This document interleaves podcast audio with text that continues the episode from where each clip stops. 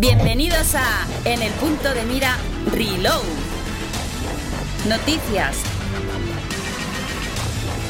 Análisis. Debates. Pasado, presente y futuro de los videojuegos. Aquí, en tu espacio Reload.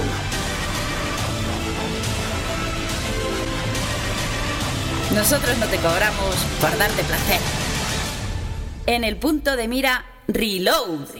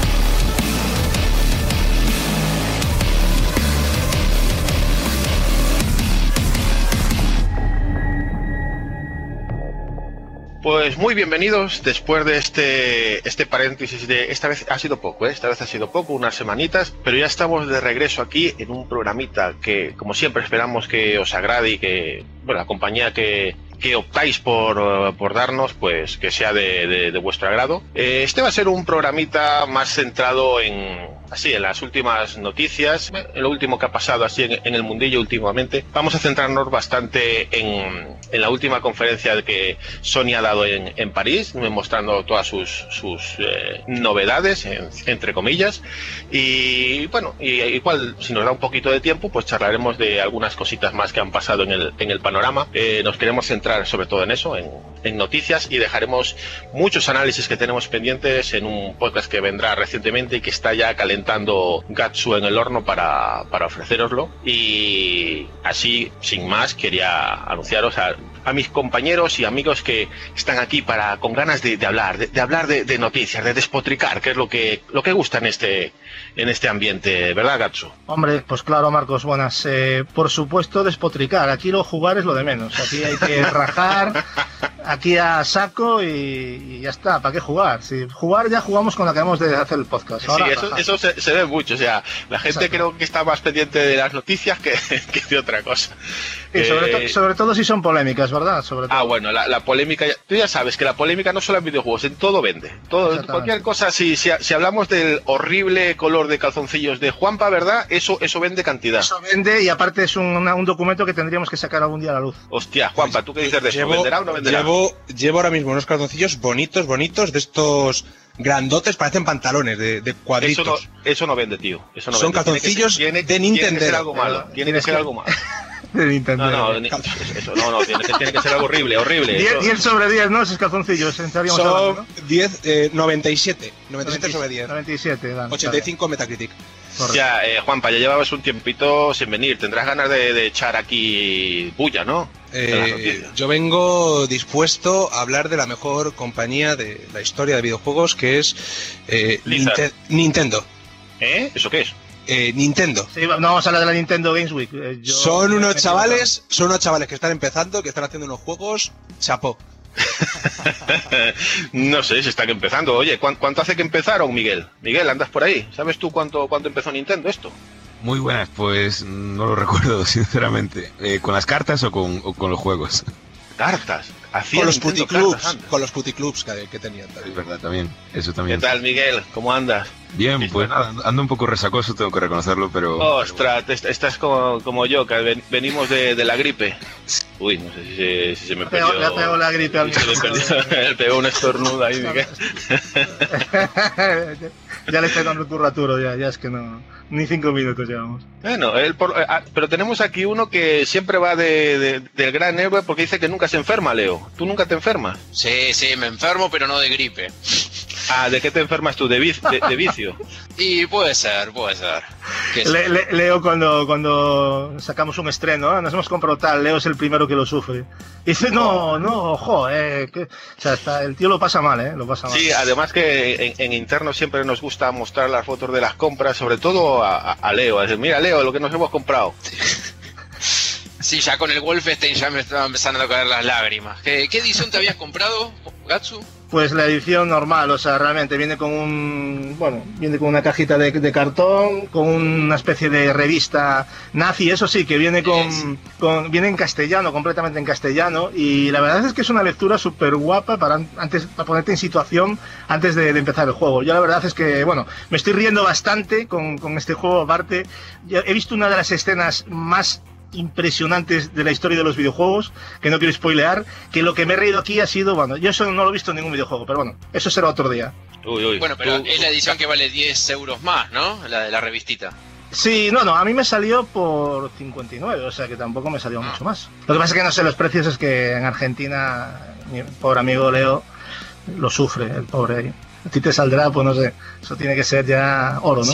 110 euros más o menos esta broma. es que, vaya tela. Sí, pues entender esos precios, pero bueno, los políticos ya sabrán más que, que nosotros. Eso lo dejamos para Argentina y, su, y sus impuestos porque yo ahí ya no, ya no lo entiendo. Pero bueno, esto es la gente que, que, tenemos aquí reunida. Tenemos a alguien ahí oculto, oculto, controlando los sonidos, ¿verdad, Turo? Que estás ahí controlando que todo se escuche bien. Hey, ¿qué pasa, chavales? Pues sí, aquí ando a ver si podemos rescatar a Miguel, que yo creo que ha estornudado y ha pegado un cabezazo contra la mesa o no. Estamos ahí en. A ver si le. Hola, bueno, sigo, sigo, por aquí, sigo por aquí. Le tenemos, le tenemos, le tenemos, chavales, le tenemos. Yeah, ha vuelto, ha vuelto. Ahí está, ahí está. Ahí está. Eso sí, si es que tardo mucho, es que habré muerto por aquí, pero. Ha sido un estornudo con retardo, ¿eh? O sea, ha sido con la leche, vamos. Pues estos que estamos aquí somos el grupito de amigos que nos hemos juntado para charlar un, un ratito sobre, sobre videojuegos y las últimas noticias que vemos así más o menos que nos han parecido relevantes. Así que si nos queréis acompañar, pues pues vamos a empezar.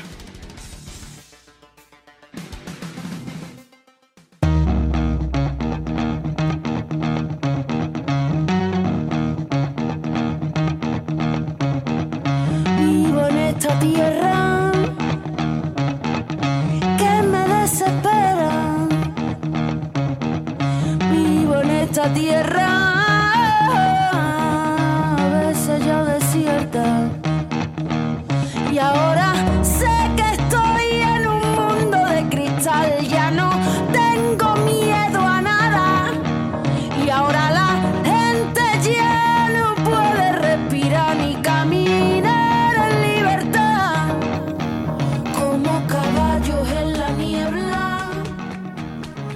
Y nada, como habíamos comentado, eh, Sony hace escasos días ha tenido una, una conferencia en París, básicamente en la Paris Games Week, que está cogiendo bastante fuerza en los últimos, en los últimos años. Sí es cierto que en el año pasado creo que no hubo conferencia, pero es una feria que eh, se está centrando bastante más en, en novedades, sobre todo en la casa PlayStation que la está cogiendo como foco para, para mostrar cosas en Europa, más que la, que la Gamescom que en los últimos años sí que se ha centrado más Microsoft en ella y no la no Sony ni, ni Nintendo. Bueno, Nintendo es un caso aparte, Nintendo va, va en otro mundo, pero eh, sí es cierto que esta París eh, nos ha traído una conferencia después de, como he dicho, el año pasado creo que no, no hubo de, de Sony y nos ha mostrado eh, títulos nuevos y muchos de los que ya sabíamos pues nos ha mostrado cosas cosas nuevas nuevas cinemáticas nuevo gameplay.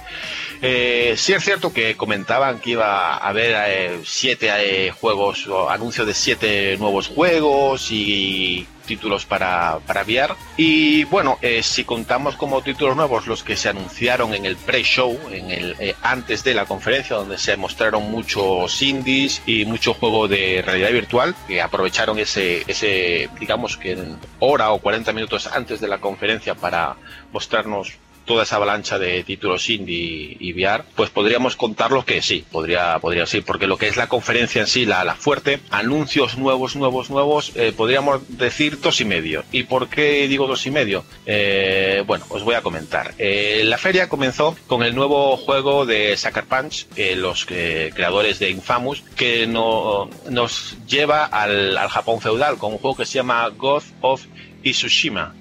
Y la verdad es que ha mostrado una bonita cinemática, se ve todo espectacular, pero después de eso que a mí personalmente cuando lo vi dije, hostia, un, un Onimusha, pero no iba por ahí, ha quedado ahí. O sea, ¿cuándo saldrá ese juego? Pues visto que es una sola cinemática y presentando eso, pues vete tú a saber, dentro de un año o dos, pues sabremos un poco más de él.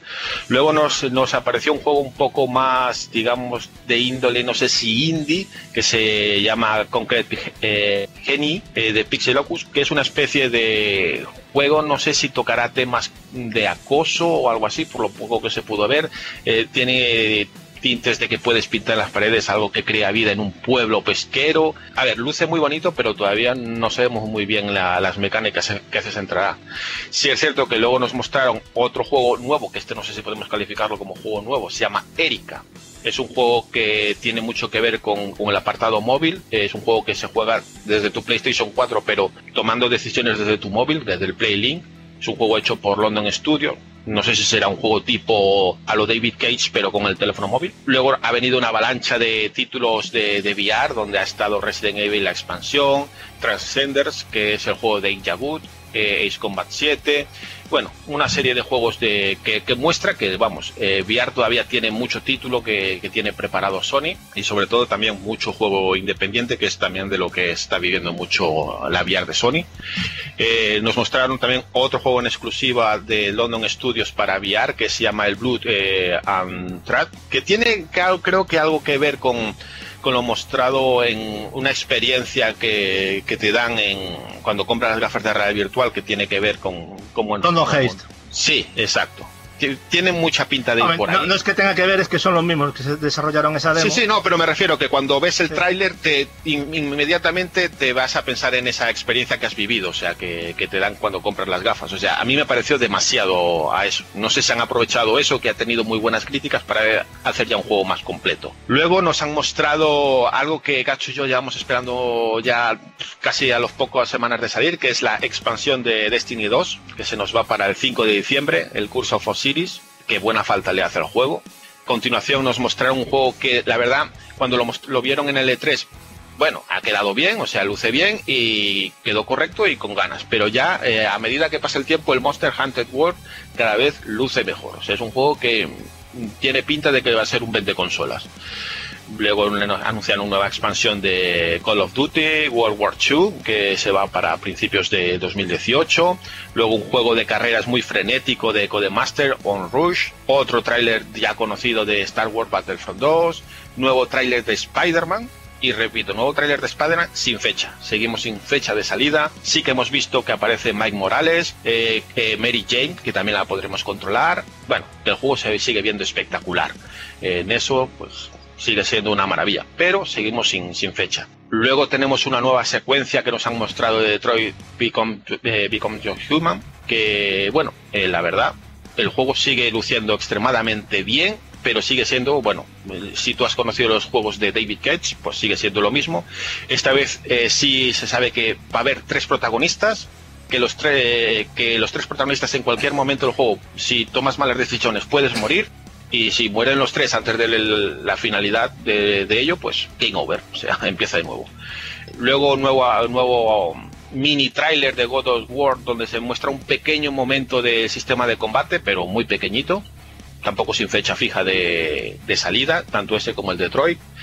Nueva expansión de Horizon Zero Dawn, nos muestran lo del Frozen World, que está a escasos días. Cuando salga este podcast, posiblemente ya haya salido o esté a punto de salir el, la expansión de, Horizon Zero cosa que me, es un juego que me encanta y tengo ganas de jugarlo. Luego ha mostrado un, una, un nuevo tráiler del remake, yo casi le voy a llamar remake, ¿no?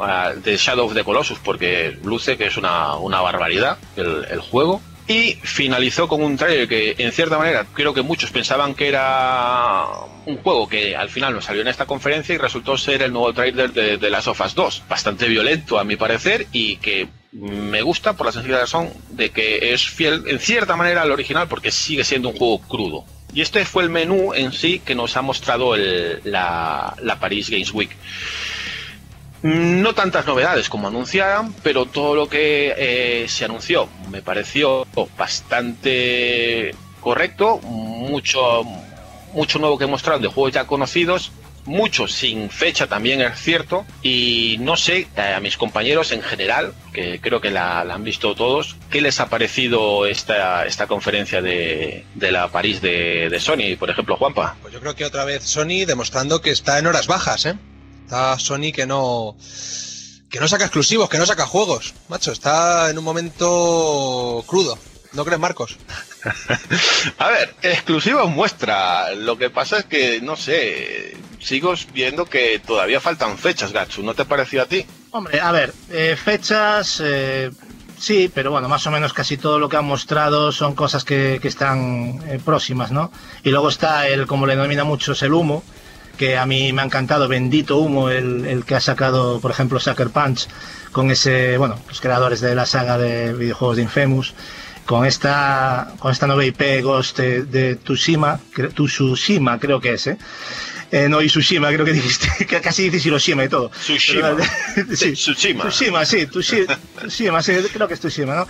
Es un, es un juego eh, de corte tradicional japonés, eh, bueno, basado en la época de los samuráis, y también, por lo que hemos podido ver y por entrevistas que he visto de, los desarrolladores, es un juego de, de acción en mundo abierto, donde tendremos que luchar contra el ejército mongol en el año 1274. Eh, a mí, eh, bueno, es un triple A, evidentemente. Mm, espero que tenga una dificultad eh, tipo Tenchu. No creo que tenga nada que ver con Onimusha, salvo con la estética, como has comentado. Quizás se pueda parecer más a Nioh, pero yo creo que va a ser más un The Witcher 3, pero ambientado en, en la época, eh, bueno, en la época, en- entorno tradicional japonés, ¿no? ¿Os Eh, imagináis, ¿Os imagináis que resulta que es un musou? Este no, no, no va a ser un museo, no te preocupes. No, no, ya está dicho por ellos que es un mundo abierto. Sí, además, eso que Pons dicho, ha dicho en una entrevista que, bueno, no salía en la, en la, en la París, pero. Bueno, sí salía en la pre-Paris Games Week o en la post, creo que era en la post. Parece ser que con este título quiere que nos sintamos como un samurái, ¿no? Auténtico ahí en la época feudal. Pero le digo, a mí me parece que va a estar muy bien. Va a ser más tipo realista que, fantasía como es The Witcher 3, ¿no? Y eso me, me gusta bastante. Seguramente tendrá un guion bastante marcado, de- sin plan venganza. Y bueno, llevan tres años y medio de desarrollo con el jueguecito. El motor me parece increíble. Eh, es un tráiler, pero se ven partes, coincidiréis conmigo, que son claramente de la parte jugable y no, y no varía el, el- el aspecto gráfico. También las expresiones faciales son de una maravilla. Yo aquí tengo que dar un, un- bueno, quitarme el sombrero en cierta manera con Sony porque es de las pocas que veo que se atreve a sacar bastante de seguido nuevas IPs. O sea, se atreve a sacar nuevas IPs mientras que otros se siguen quedando en, en las mismas de siempre. Por ejemplo, a ver, Microsoft creo que con sus grandes sagas está ya estancado. Nintendo sí que saca nuevas franquicias, pero cada, cada mucho tiempo. La última creo que ha sido Splatoon. Oye, Sony en este sentido es de las pocas que cada poco tiempo te saca una nueva, una nueva IP de sus estudios importantes. Marcos, Bueno, el, ARMS. El ARMS también es, un, es una nueva IP. de Ah, correcto, ya me había olvidado del ARMS. Cierto, cierto, cierto. Marcos, pero Erika y el juego Blood and Truth, eh, que son de Sony London, eh, Sony London estuvo mucho tiempo casi sin hacer nada y ellos hacían los juegos estos de, de baile para, para el Move y bueno, básicamente le habrán dado un tiempo libre como para que hagan juegos un poco más tradicionales, ¿no? Igual el Erika me parece que es más un juego tipo de aventura como Full Motion Video de esos juegos viejos de los 90 que... Sí, eh, es un juego, como dices tú, de full motion donde te dan a escoger opciones desde el teléfono móvil, parece ser que va así, según pues va avanzando todo lo ocurrido según las opciones que tú vas eh, escogiendo. Debe ser como que juegan en, eh, varios eh, yo- dos o tres personas y la opción que gana pues es la que se... Y así sigue. Básicamente va por ahí el No, tema. pues yo no, yo no tenía entendido eso, me, me extraña. O sea, sí, sí, el tema de la película interactiva, entre comillas, donde elegir acciones mediante los diálogos, A ver, no, eh, pero... Yo te lo digo, te lo digo, Gachu, porque eh, igual no es así. Igual solamente uno solo también puede jugar con tomando sus decisiones y ya está. Porque mucho del, del juego de Playlink es así como que juegan varios y Sí. algunos toman las decisiones y la decisión que gana es la que se. Pero no sé cómo va a ir más o menos el juego.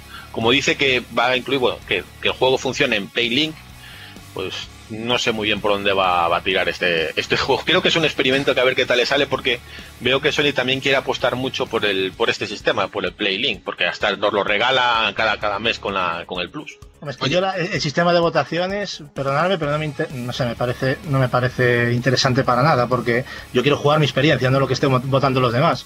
Porque si aplicamos eso a todo lo que- a todo lo demás, vamos, aquí va a haber cabreos, pero o sea, yo, yo sí quiero, yo lo que tengo entendido es que ponen al jugador en la mente y alma de una persona, ya dicen mente y alma, eso dicen los desarrolladores, Bueno, eso Tienes que bueno, tomar ciertas decisiones, ¿no? Y, y voy más allá. Ya, ya lo sé, Marcos. Pero vamos a ver, las decisiones tuyas, ¿no? Pero yo lo que me refiero es que, no sé si lo has visto, pero se pueden realizar interacciones como quitar el vaho de un espejo, sacar, secarle las lágrimas a la protagonista, es que la puedes acariciar, y como animándola, ¿no? En plan, eh, ya no solo girar una llave para abrir una que, puerta. eh, sea, claro, pero eso tú tienes yo que no entiendo eso como- una mecánica desde el móvil, porque de eso es el Playlink, de jugarlo con, con el móvil. ah, pero una cosa Eh, es jugar desde el móvil y otra es que se tomen las decisiones entre Claro, todos. no, yo no, Que por eso yo te entendí, no claro, sé si no, que- te entendí sí, mal sí, o... no, lo dije, lo dije, por eso Vale, te lo digo, vale. como los juegos que ya han salido de Playlink funcionan así, no sé si este juego funcionará así o no, o cada uno con su, bueno, con su a lo móvil, mejor tiene- experiencia personal y punto. Como, como los juegos de Telltale que al final te dice las decisiones que han votado cada uno un porcentaje. Bueno, eso no estaría mal.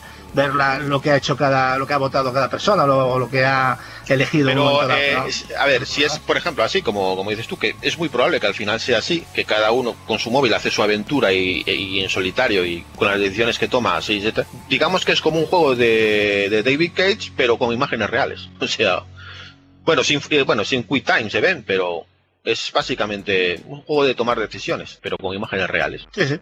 Eso, eso lo he visto así Y también. luego el que decías también, Leo, el Blue Troop, que es de realidad virtual. Para mí, eh, Gachu creo que también lo vio y como ya experimento que tenemos VR, es que huele que, que han utilizado la, la experiencia que, que trae el... De London Haste, sí. Eh, yo sé que Turo, nuestro compañero Turo, está llorando de alegría porque aún Ay, que verdad, otro la noticia que se ha comprado las VR. Sí, sí, se ha comprado las VR, efectivamente, y las está disfrutando. De hecho, he estado jugando con él al, Arizona, al de Zombies, eh, estuvimos jugando también al Farpoint. Y bueno, la verdad es que está muy contento. Luego el que, que comente ahora cuando acabe de comentar esto que quiero comentar, pero, pero que es eso, ya, así ya graficable él, pero él está muy contento porque London Haze le pareció un, una demo técnica muy interesante y que yo creo que mucha gente de las que hemos probado las VR nos quedamos con ganas de, joder, como hicieron un juego completo con todo esto y es básicamente lo que han presentado eh, los desarrolladores, ¿no? Sino, y es un juego que no va a ser solo disparar a todo lo que se mueva, sino que también tendrá resolución de puzzles, eh, sigilo y, hasta tendremos que ser hábiles en los momentos de conversaciones, eh, respondiendo con inteligencia en las diferentes situaciones, ¿no? Es como estar metidos en una recreativa de Time Crisis, ¿no? Pero esta vez apuntando desde dentro con tus armas no desde fuera. Es una, para mí, genial. No sé Turo cómo lo ha visto. Pues. Que lo, lo cogemos claro, así de... claro, me pilláis ahí al descuid. Que, Lo hacemos adrede. que sí, eh, si es lo que decís que es como el London Haze, a mí ese juego me flipó. Eh, vamos a ver, es que es una cosa, es que es eso, es que tiene muy, muy mal vender, por así decirlo. O sea, es que tienes que ponerte las gafas, empezar a probar cosas y decir, es que esto es otro rollo. Es otro mundo y es otra historia, no tiene nada que ver ni con nada que por muy malo que sea el juego como el Arizona este que no jugamos Gatsu y yo, que es malo de cojones. Es, es malo de cojones, sí. O sea, Y un buen doblaje, ¿no? Tiene el Bueno, Arizona. Sí, sí, el doblaje es delicioso. Sí, sí. es que es Dan ganas de cortar cabezas. increíble, o sea, en plan de, Ah. oh, debes ir hacia allí. O sea, sí, o sea, Sí. pero así, así. no se ¿eh? puede hacer peor ni a propósito. Hombre, deberemos matarlo. Así, tío, o sea, impresionante. Pero es que lo, lo- lo malo del asunto, Turo, es que yo creo que lo comentábamos mientras jugábamos, ¿no?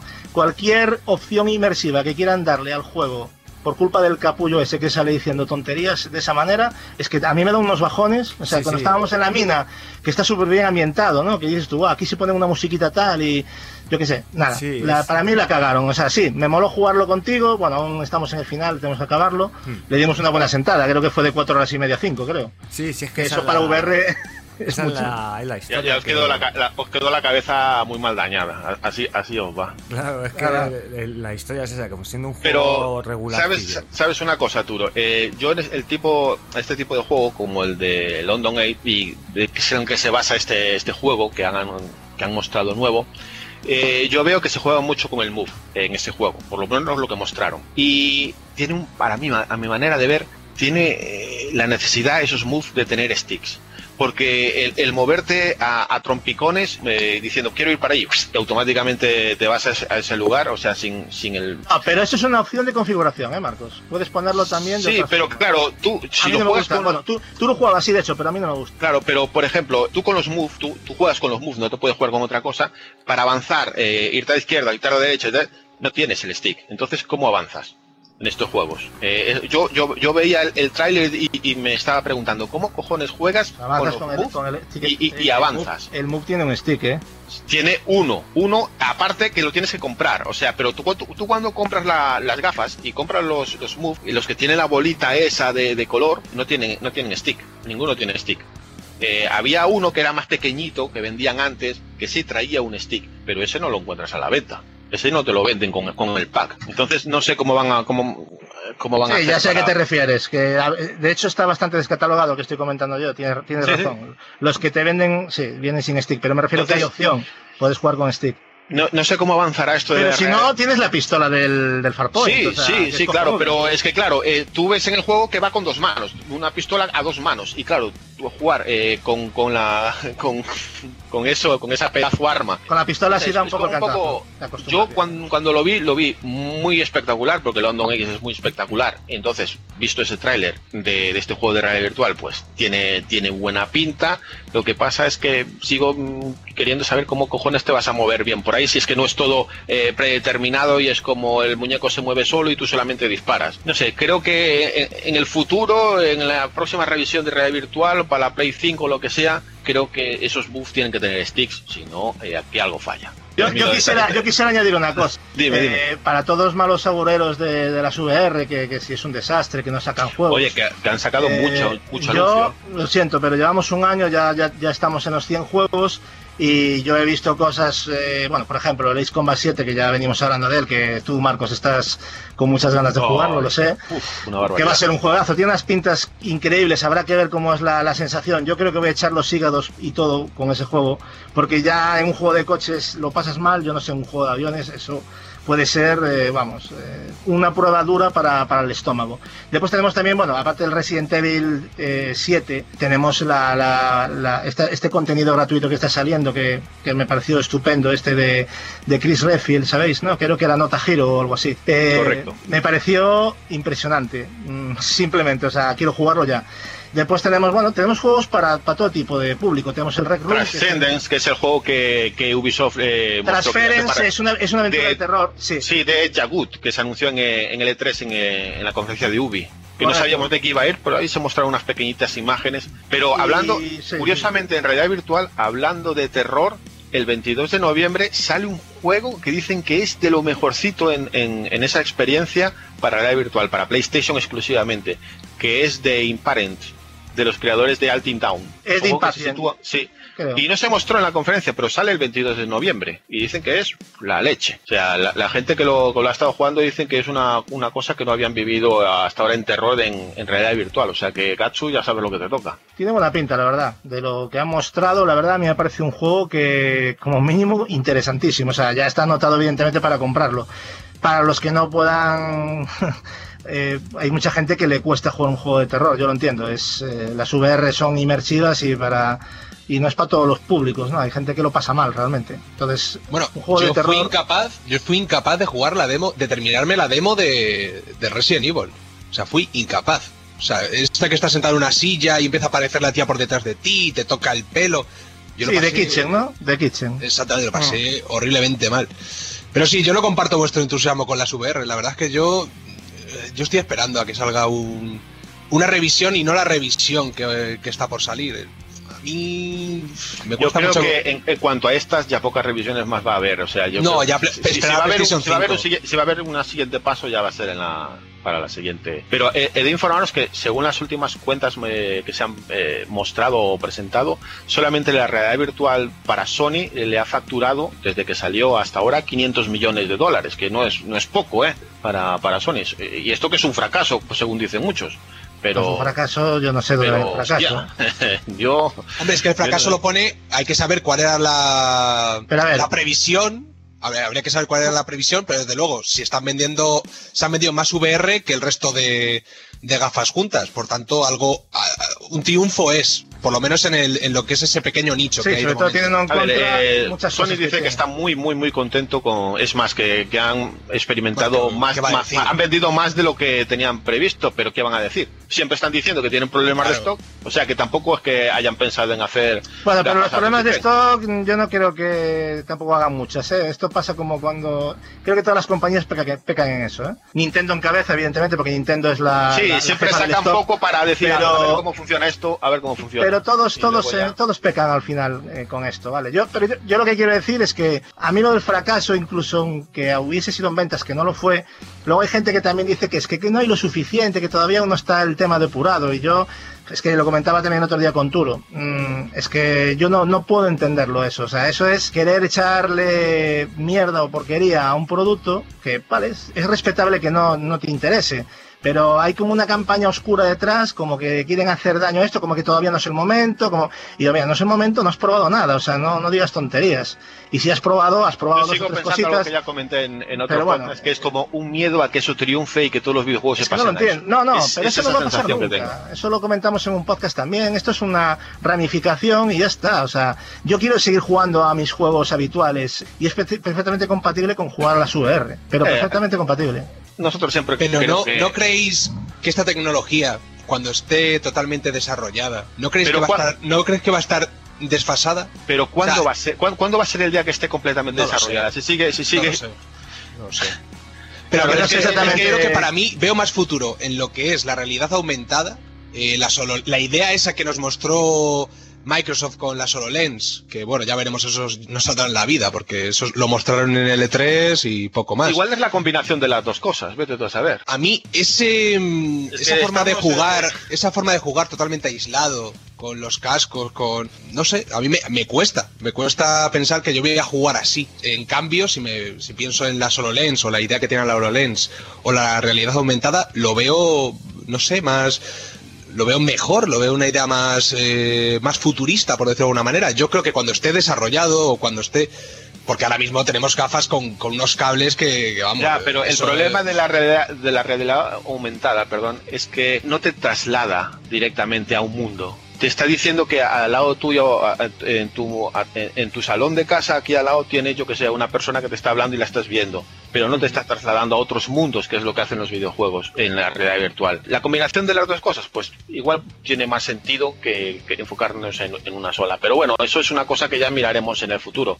Pero quería centrarme en otro juego que me, me pareció bastante bastante impresionante porque ha mejorado mucho. ¿no? Quería saber vuestra opinión. Es un juego que me parece a mí que al, al paso que va va a ser un vende consolas. Estoy hablando de Monster Hunter World. No sé lo que estáis pensando al, al ver ese juego, si va a ser un vende consolas como yo pienso. Eh, Gacho, por ejemplo. Pues a ver, yo también quiero decir que no soy el más indicado para hablar de Monster Hunter porque... Sí, no, de, de aquí creo que ninguno somos muy, eh, muy fieles a esa saga. Pero, a ver, yo por lo que he visto, me parece un juego sin gancho.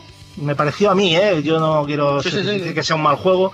No hay nada que me enganche realmente. Mm, Gráficamente me parece un juego de Play 3 en alta definición, casi todo lo que he visto. O sea, me parece que está desfasado en el tiempo a nivel técnico.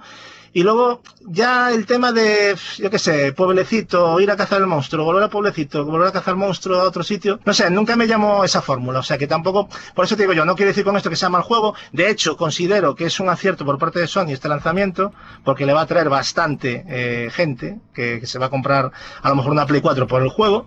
Y ya está, o sea, o sea, no puedo decir mucho más. O sea, también son impresiones, a lo mejor dentro de cuando salga, pues cambio de opinión, pero lo que he visto a mí no me lo han vendido. Tengo una duda. ¿El Sí, Monster. Hunter para los que han salido para consolas de Nintendo y demás que han llegado a Occidente, ¿han tenido éxito?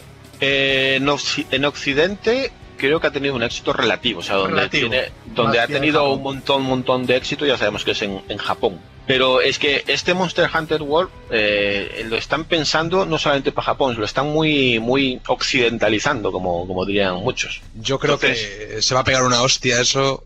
¿Tú crees? En, Occ- en Occidente sí. Pues está siendo un juego, por eso lo estaba, lo estaba diciendo de vender consolas, que yo estoy viendo en foros, estoy viendo en comentarios de revistas, de gente que lo ha probado, y solamente escucho cosas muy buenas de ese juego. Y es uno de los juegos, bueno, en Japón te iba a decir, que es uno de los más esperados, o sea, cuando salga a la venta va a reventar a vender consolas que no va a ser ni medio normal. Entonces, eh, nosotros que no somos muy fieles a, a esa, a esa saga, los que estamos aquí en este podcast en general, pues no sé cómo, cómo podemos interpretarlo. Leo, ¿estás, estás por ahí?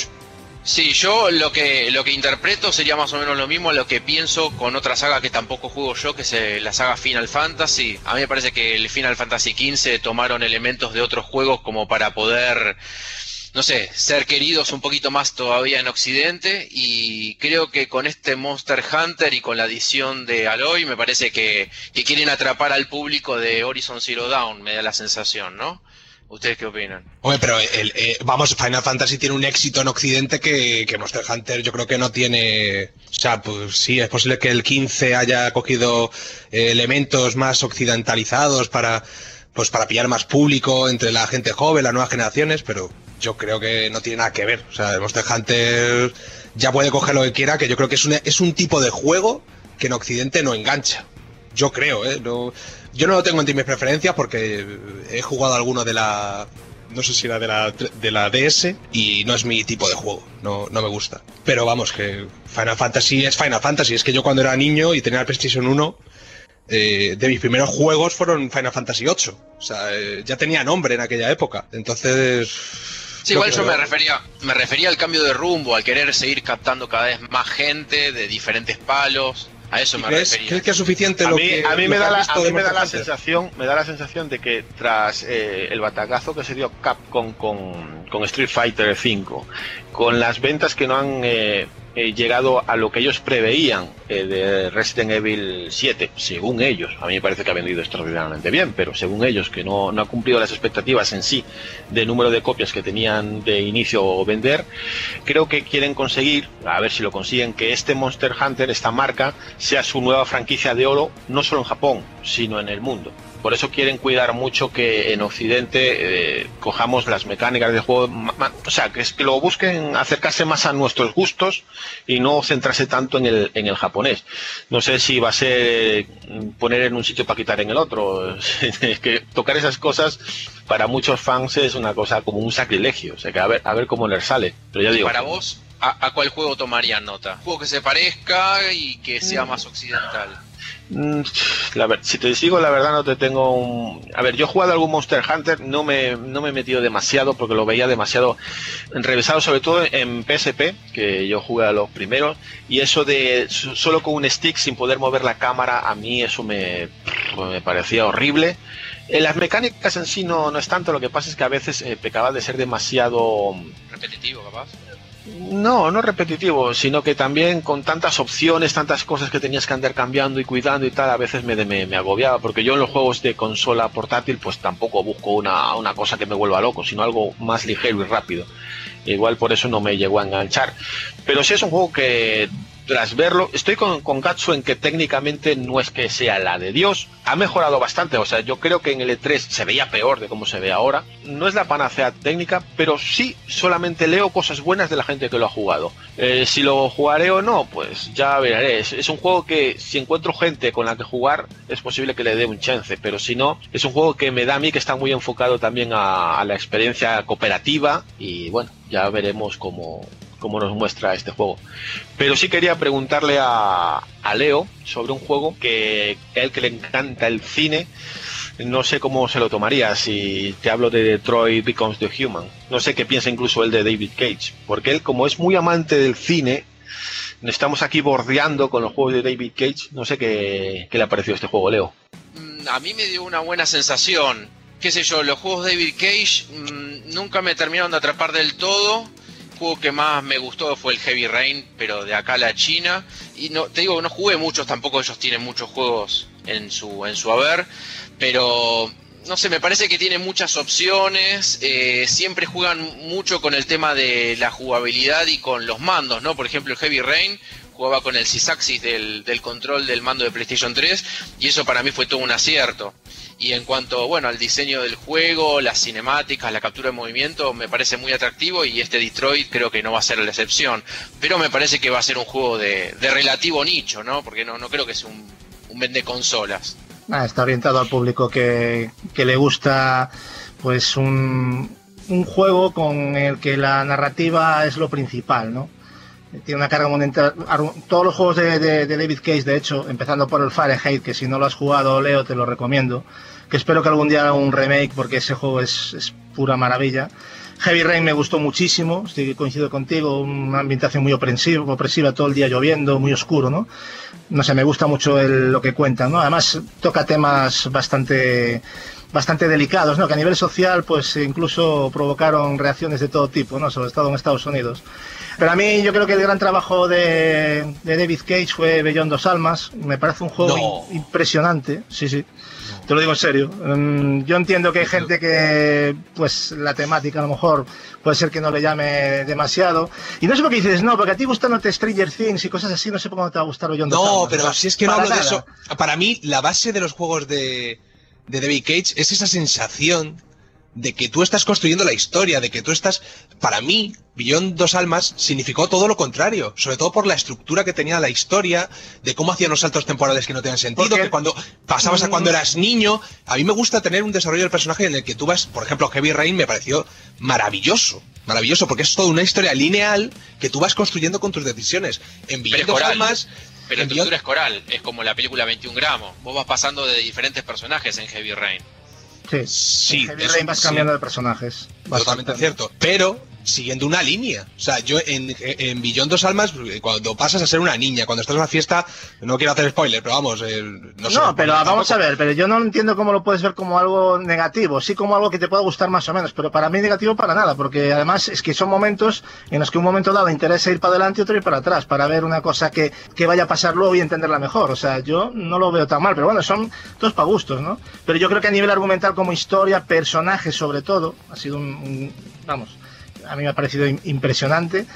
Me ha, me ha- me ha parecido más, más videojuego. Aparte, lo ha, lo ha intentado hacer porque siempre se le criticó mucho de que lo que acabas de decir tú, ¿no? Que es un juego sobre raíles, que bli, bla, blum, que película interactiva y lo fácil. No, pero yo no critico Gente eso, porque a mí eso me gusta. No, no, tú no, tú no, tú no, pero me refiero que estarás de acuerdo conmigo que los, los capos que se ha llevado este juego eh, y los juegos de David Case en general es que son juegos sobre raíles, que no es que es una película interactiva y yo creo que primero lo que hay que hacer antes de llamarle algo película interactiva es saber qué significa una película interactiva. Bueno, pero Gatsu, es Eh, que han llamado, han llamado película interactiva al Uncharted. O sea, Bueno, eh, también, bueno, sí, sí, bueno, eso ya me parece todo, ya increíble. a. Uncharted a nivel gameplay. Yo, fijaros que eh, pienso que los juegos de David Cage, digamos que son como las videoaventuras, pero en, en nuestra, en el siglo XXI. Eh, cuando, te- cuando teníamos el 386 y el- los PCs en aquellas y eran la- las videoaventuras del Monkey Island, del Maniac Mansion, las primeras vida, simplemente era un, un point and click, o sea, tú buscabas, cogías y según ibas avanzando.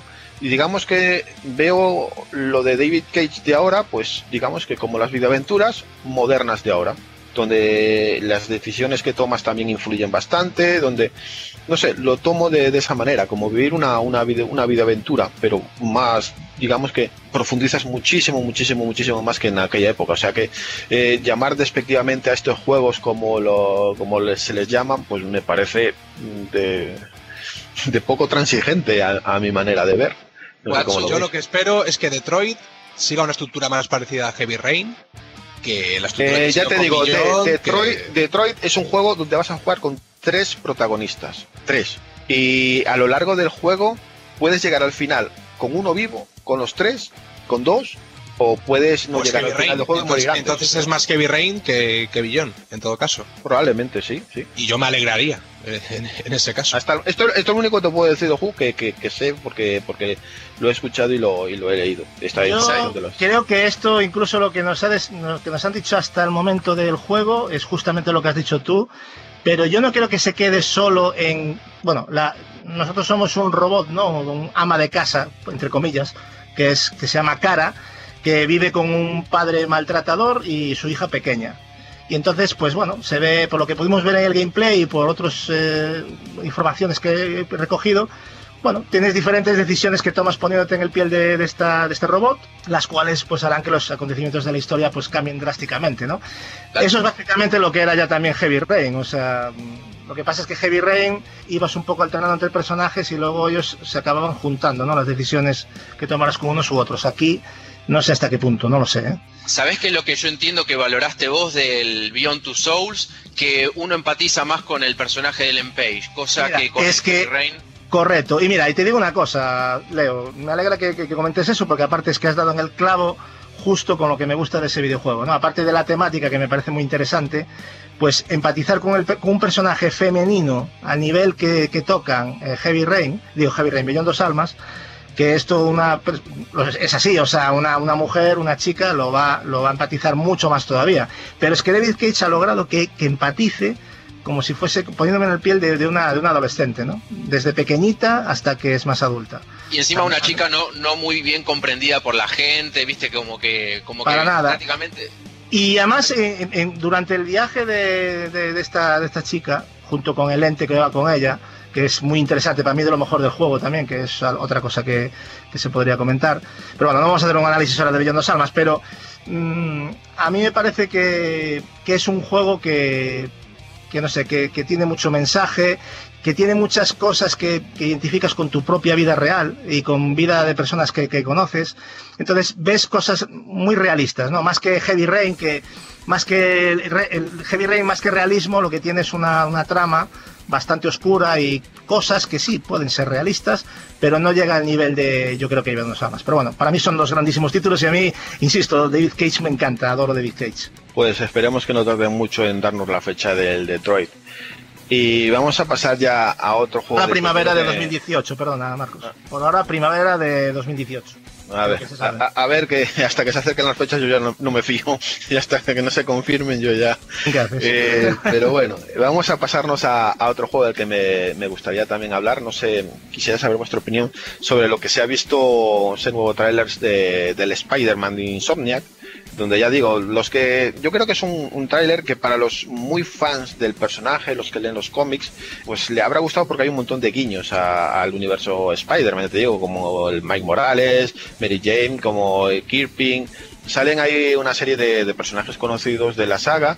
Eh, sí se sigue viendo que es un mundo eh, que, luce técnicamente espectacular, pero he visto muchos peros eh, al tráiler sobre la gente no muy fan del- de, de ese universo, pero que le gusta el juego, que le gusta Insomnia, y es que tienen miedo, por lo que se ve en el tráiler, de que sea todo muy quick time. No sé si entendéis los motivos de que la gente piense eso, de que sea un juego, por lo visto, que sea que hagan demasiado quick time event y no sea un juego demasiado libre como esperan. Yo más que Quick Time Event veo, veo mucho script, eso sí, hay mucho scripta, hay mucha scriptación en el, durante el juego, pero no veo que, bueno, no he visto demasiados momentos en los que te ponga flecha arriba, X, o sea, no, yo no he visto, No, eso se vio más en el tráiler del E3. pero a ver, que haya momentos en los que, es que esto es la eterna discusión, ¿no? Mm, Que haya momentos espectaculares que en los que tengas que pulsar unos botones. Yo no lo veo tampoco como para hacer una crítica. No, no, Hombre, no, no, basar no, todo yo- un juego en, en eso, pues a lo mejor dices, No, joder, no, no, pero- yo no, yo no lo veo mal. Yo lo veo que las quejas es que la gente, tengo la sensación de que espera un juego demasiado libre, o sea, libre total, y igual no es tan libre si quiere seguir la, la, la campaña o lo que Pues sea. yo creo no que va a ser tan libre como, que- como es el Batman. Batman Arkham City, o sea, yo creo que va a ser de ese estilo. Y aparte que es que, yo lo siento, pero hay que hacer un aplauso desde aquí a Insomniac, que se han sacado la chorra y, han- y se han pasado por Naughty Dog. Para mí, porque lo que han hecho, yo creo que han llegado a un límite gráfico. Yo no sé si eso realmente PlayStation 4 Pro o Xbox One X o es PC Master Race, no lo sé. Pero cómo se ve eso, cómo va todo fluido. Yo, mira, yo, yo digo Vamos. una cosa. eh, eh, los de aquí, no sé quiénes eh, habéis jugado al final al Sunset Overdrive de, de One. Porque he visto ese juego, lo que han podido hacer con Spider-Man tiene que ser una, una barbaridad. Ratchet and Hombre, yo Clank. Sunset no puedo hablar porque no me lo acabé, pero lo probé y, y me parece también muy bueno. Pero yo creo que esto ha, ha estado a otro nivel. Que el que tuvo Sunset Overdrive en su momento, que, que fue un buen nivel, ¿eh? Pero yo creo que lo que hemos visto de Spider-Man que bueno, eh, Insomniac ha hecho cosas curiosetas, también con Ratchet and Clank, para mí ha hecho un trabajo impresionante, o sea, pero impresionante, parece una película de, de dibujos animados. Incluso Resistance cuando salió en PlayStation 3 me pareció un título impresionante. Claro, ahora viéndolo ahora pues dices tú, coño, pero es que en su momento me pareció gráficamente un FPS de lo mejorcito que, que había jugado un tiempo. Saben que creo que si este Spider-Man, por ejemplo, fuese tan sandbox, tan libre, con tantas cosas para hacer, a veces es como que el guion se diluye y me parece que si hay ciertas misiones principales o secundarias que son guionadas, hasta Sí, incluso señor. que, que levanta la cosa. Sí, señor. Es como Horizon Zero Dawn, a eso me refiero. Estoy contigo. Bueno, pero es como Batman. Batman tampoco es que sea un sandbox, eh, no es un GTA. O sea, Pero la- su- el Arkham City, el Arkham City era medio repetitivo a la larga. Si vos te Sí, no, pero a lo que me refiero que cuando hablamos de si va a ser eh, más eh, abierto o menos abierto, digo, bueno, es que Batman a mí me parece un juegazo, a a mí me encanta, y no lo veo que sea un juego hiperabierto, es un juego, es, es cerrado abierto. Tú tienes una ciudad, pero tampoco es que tengas mil cosas que hacer. Tienes, bueno, las misiones de eh, que si coleccionar esto, que si unas misiones eh, de encontrar un asesino siguiendo un... Pero eh, no lo veo abierto como un sandbox al uso, por decirlo de alguna manera. Entonces yo creo Sí. que Spider-Man... es amplio, es un juego... Exactamente, Spider-Man va a ser un, va a seguir un poco, yo creo, vamos, se ve, las referencias están clarísimas. Va a ser un juego un poco así. Vas a tener una ciudad para que vas a poder seguir lo que tú quieras, pero vas a tener unas misiones mm, establecidas y, ir a un punto y hacer tal cosa y ya está. Yo creo que va a seguir la misma estructura que un Batman. Pero lo que dice Leo me pareció un grandísimo acierto. Eh, una vez más, Leo, por lo menos para mi modo de ver, ¿eh? yo comparto mucho contigo muchas opiniones que, que dices y en esta vez has dado en el clavo. Me parece muy bueno como, o sea, eso de llevar, o sea, a veces hay que dejar que el propio desarrollador te lleve en ciertos momentos por donde quiere llevarte, ¿no?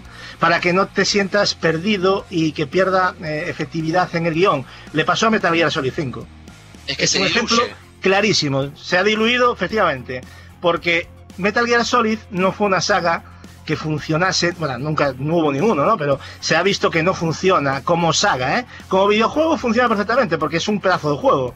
Pero todos los que somos fans de Metal Gear Solid, o sea, de la, de la saga, mm, hemos llegado a la, misma conclusión, que se ha, diluido el tema argumental por culpa de esa libertad que se ha dado.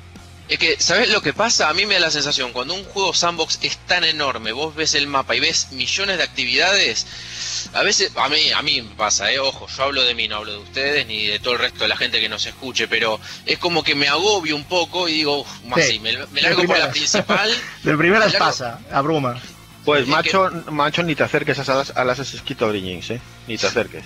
Sí, pero una No, cosa, pero- Marcos. Yo, yo de hecho, el, el Origins lo he dejado para jugarlo en One X, porque si no ya lo hubiese jugado antes incluso que el Wolfenstein 2, porque me parece que, que han hecho un grandísimo trabajo. Yo por la gente que estoy escuchando y gente de la que coincido en su criterio y que estaba un poco también cansada de todo lo que venía a ser la, la saga Assassin's Creed desde hace unos años, pues yo creo que ahora han hecho un, un trabajo, un golpe de efecto, ya no solo a nivel de, de gameplay, de la jugabilidad, sino que también se han currado más las misiones secundarias y lo han hecho, sí, es grande como siempre, pero no te sientes tan en plan so- so- ese sopor, ¿no? Que te da algunos momentos estos, estos juegos en- durante la saga, no sé. Pero tengo, bueno, yo- tengo una pregunta. ¿El Assassin's Creed nuevo sigue la misma estructura en el sentido de que tú empiezas, tienes un mapa lleno de simbolitos y empiezas a limpiarlos? Pues no te sé porque ni, ni lo empecé. Ni, ni Mm, yo lo no jugué, te sé vamos. decir, pero yo entiendo que sí, pero han cambiado cosas, eh, por lo que me han comentado.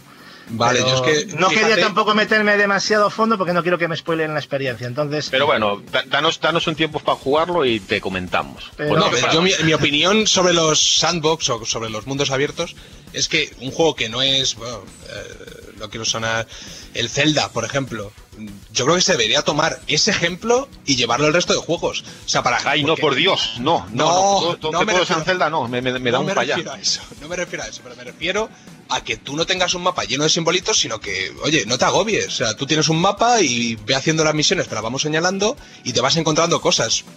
Juanpa, Dime. ¿sabés lo que yo veo de positivo en un buen sandbox? Cuando en una misión secundaria te regalan una, no te digo una cinemática larga, pero que te digan, esto no fue al pedo, no, no, no fue una misión de relleno para que 3. vos sigas- Y bueno, efectivamente, The Witcher, The Witcher 3, 3. no ha sido superado en ese aspecto por ningún juego. Ni No, por el en mi Zelda. opinión, no. Pero son Ni diferentes. ¿eh? El Zelda, el Zelda busca otra cosa que no busca The Witcher 3, yo creo. Dentro de lo, de lo que es una similitud, yo creo que no, no se podrían comparar y sería injusto, pero bueno. Pero, lo, Pero bueno, vamos. vamos, vamos a dejar ya al Spider-Man un poco ya para nuevas fechas, porque es un juego que, ya os digo, también creo que sabemos que es 2018, pero no sabemos si es mediados, finales, si, no se va para el 2019. vete, Marcos, bueno, una cosa, no. antes de cambiar de tema, que Dime, ya dime, lo dime. cierras tú, que ya lo estás cerrando, tú que jugaste Sunset Overdrive, ¿has notado alguna? Porque claro, Sunset, Drive, Sunset Overdrive es un juego muy loco, ¿no? Todo el rato sin parar ahí, parece como que está hasta a veces scriptado. Mm, ¿Has visto similitudes con, eh, con lo que has visto de Spider-Man por ahora? Tú, personalmente. Eh, no. No, ¿No? pero confío en que vaya mucho por ahí, porque en Sunset Overdrive tienes un- una ciudad eh, eh, enorme para moverte y te mueves a unas velocidades increíbles. Claro, si te metes entre rascacielos y con Spider-Man de por medio, creo que Insomniac, Claro. vis- visto lo que pudo hacer en ese juego, pues le puede ir que ni pintado. Por pero eso claro, digo, esa similitud yo me refería. Pero que- claro, si, lo que muestran en los trailers eh, hay mucho script y cosas así, pues la gente puede llegar a pensar otra cosa. Pero Marco. visto el trabajo que hacen, sí, dime, dime. En, en las últimas misiones del Sunset Overdrive, prácticamente hay un montón de, de scripts y de escenas que son para saltar por edificios. Yo, en ese momento que estaba jugando, dije, ¿qué hace esta gente que no está haciendo un Spider-Man?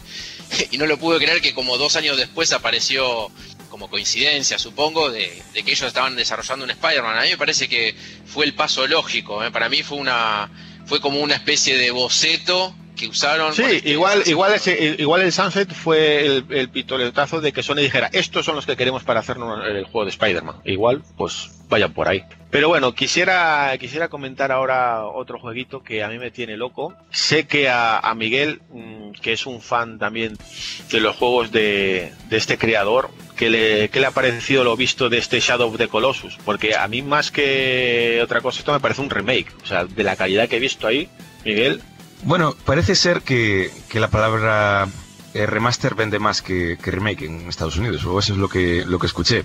Bueno, esto es un Eh, remake, ¿eh? Pero bueno. Sí, sí, sí. aclarándolo, porque Marcos creo que tiene alguna duda, porque creo que me pareció escucharle remaster, que, que le parecía más un juego nuevo que un remasterizado. No, no, no, yo he dicho que es un remake. Eh, mucha gente le llama remake. remaster y a mí me parece más un remake. No, no, sí, remaster, mis, mis pi, vamos. en Estados arréglamelo. Que sí, que, que le estaban llamando remaster, en plan, joder, pues, pues no tiene mucha pinta de, de remaster, pero según ellos, pues parece ser que, que es eso, que vende más, igual que pasó también con el, con el Crash Bandicoot. La verdad es que, bueno, tiene una pinta increíble. O sea, eso, lo- eh, las texturas de, de bueno, el pelo del- de la bestia. eh, y además, bueno, lo más seguro que yo imagino que sí que respetarán lo que es la mecánica de, de bueno, de combate, lo que es la subida al coloso. Es clavado. Ojalá, vamos. Lo que Y- se ha visto es clavado. Sí, sí, sí, totalmente. Tiene to- toda la pinta de que no, no han tocado lo que es. Es más, es más, eh, yo te digo una cosa, eh, por lo que hemos visto ya en este gameplay, bueno, aparte de que yo no sé cómo le pueden llamar remasterizado cuando ya ves, cuando, cuando está, eh, digamos, en el bosque, o sea, y coge el caballo, o sea, esa, esa, ya solo esa parte ya, llamar, Es llamar remasterizado, Ese tráiler lo ponen en, en bueno, en, en marzo y nos volvemos locos, me parece a mí. O sea, si ponen la entrada con el caballo, eso... es que la animación del caballo y todo, y de Wander, bueno, todo, ¿no? Tu- Wander, Sí. el protagonista principal, joder, va a ser muy bueno porque mm, yo siempre lo he dicho, sí, Shadow of the Colossus, obra maestra, juegazo de, de Fumito Ueda, pero, pero el control para mí, y hablo para mí, es muy malo. O sea, Sí. para mí el tema de andar escalando, o sea, eh, acababa la paciencia de un santo. Es, me- es tener mucha, eso, perder mucha Porque era paciencia. injusto, era injusto. O sea, yo lo, yo lo siento, pero era injusto. Yo para mí no era. mm, No me respondía como, como yo quería que me respondiese. Entonces, claro, te acabas acostumbrando, pero te acostumbras a. Es como cuando estás cojo, te acostumbras a andar cojo, claro, pero estás cojo. Pues esto igual. Sí, y para- aquí parece eh, que lo han limado bastante, ¿eh? o rehecho. Comentar, comentar que el juego sale el 6 de febrero, o sea, ya está cerquita, y que va a salir a un precio de 39,99. O sea, eh, la, la edición normal. No sé si al final sacarán coleccionista, yo espero que sí, porque me Ostras, encantaría. Como la, como la saquen todo mi dinero. Pero vamos, es un juego que, que- va a salir muy bien de precio, 39.99. Va a estar a 4K nativos eh, si lo quieres ir a tope, pero eh, tienes la opción de 1080 y 60 FPS. O sea, a 4K va a ir a 30 y a 1080 a- puedes ponerlo a 60 FPS, que también tiene que ser una gloria jugar ese juego a 60 Pa- FPS. Para mí se ve, no sé, Miguel, si tú te dio la misma sensa- sensación, pero para mí se ve mejor que The Last Guardian. Mm, yo pienso que sí, también. eh, También, Es que- cierto, cierto. Claro, y entonces eh, dices tú, joder, es que se ve mejor que un juego hecho de cero. ¿no? Mm. Entonces, pero realmente este juego lo han hecho pensando en PlayStation 4 y The Last Guardian lo, lo hicieron pensando en, en PlayStation 3 y ahí es donde se nota un poco la- el choque generacional entre uno y otro. Ya, pero estamos hablando de que si es una remasterizada, estamos hablando de un remaster de qué consola, de Play 2. Claro, exacto. Pues entonces, tío, claro, entonces es, a ver, me estás dando la razón. Si fuera un remasterizado, sí va a ver como el culo, y no se ve como el culo. No, para mí, para mí es, para mí es un remake. Para mí es un remake. Hombre, claro, ¿eh? es que es un remake, pero lo en que- todo, vamos. Lo que quiero decir es eso, que se nota, a lo mejor se nota más pulido, o más bonito visualmente, o más eh, mejor hecho técnicamente, porque lo han hecho pensando en PlayStation 4, si lo han hecho de nuevo, lo han hecho, lo han rehecho de- del todo. Y claro, de las Guardian se nota que es un juego que se pensó para PlayStation 3 y al final lo han pasado para PlayStation 4. De todas maneras, lo del tema remaster remake, eh, es que no sé en qué se basa eso exactamente. O sea, un remake es cuando haces el juego de cero y un remaster es cuando un utilizas remake, el mismo código. eh, un remake, digamos que es como una reinterpretación de, Claro, pero se de hace la de nuevo el juego, Mientras que nuevo. el remaster es coger el mismo juego y ponerle una, yo que sé, unas texturas nuevas. O sea, Claro, que pero sí, Sí, a lo o mejor- de resolución simplemente. A lo mejor se llama remaster, es que a lo mejor es un remaster muy bien hecho, porque yo no sé si han utilizado el mismo código que utilizaron para el primero, para el primero no, para el original, y lo han y lo han llevado a las últimas consecuencias. Que a lo Yo, mejor los es re- que- yo, yo los remasterizados, eh, lo que siempre he notado es que el control es exactamente igual. Y las animaciones prácticamente lo mismo. Y aquí he notado que el control, vamos, por lo que he visto de cómo se mueve y todo, a mí me da una sensación de, de que lo han hecho un poco, no de cero, evidentemente con las bases del original, porque tampoco es hacer otro juego diferente, es basarse en lo mismo, pulirlo y empezarlo desde cero lo que haya que empezar desde cero. Sí, Claro, yo tengo una duda, ¿el Crash, el Crash qué es remake o remaster? remake. Es- Vale, pero es- ellos dicen que han utilizado el mismo código, Es remake, es remake como una catedral, vamos. Sí. pero el manejo es el mismo, el Juanpa. código es el mismo y todo es lo mismo. Dime. Para mí, un remaster es simplemente agarrar el juego como está, subirle la, la resolución, ponerle un pequeño filtro y Unos chao. filtros y adiós muy buenas, efectivamente. Exacto. Y remake es ya están tocando las texturas, en la se ha dibujado, ya prácticamente están inventando parte de lo que del escenario que no se veía en el juego original en PlayStation 2. Sí, sí, sí. Hay cosas Claro, que no se ven, ya es que para que no mí- se vieron en, en Play 2.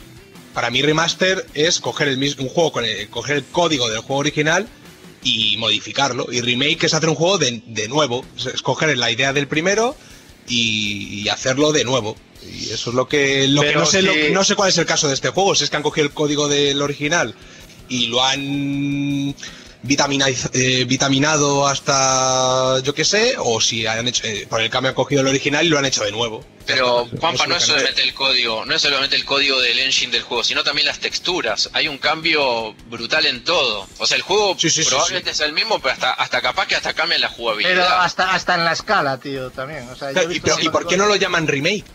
Esa es Es mi que es duda. remake, es que es remake, es que Fumito Ueda ha dicho que es un remake. Ah, ha dicho que es un remake. Pues había Es un entendido que, del que habían dicho que era remaster.